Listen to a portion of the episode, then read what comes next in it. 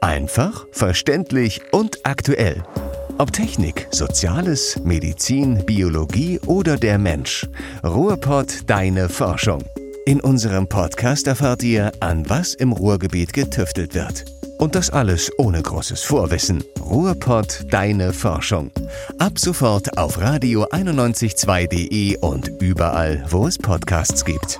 Vollkommen richtig, was der Mann da sagt. Hallo, ich bin Malte Harzem, Wissenschaftsjournalist bei Radio 91.2 in Dortmund. Und da ist auch schon so ein kleines Problem, weil einerseits arbeite ich im Radio und muss natürlich alles immer super kurz und knackig machen.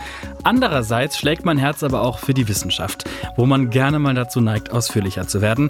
Und genau deswegen gibt es diesen Podcast, Ruhrpott, deine Forschung. Ich bin hier euer Host und immer am ersten des Monats hört ihr von mir, wer an was gerade forscht oder wir unterhalten uns mit Forschern hier aus dem Ruhrgebiet über das, was gerade so wichtig ist.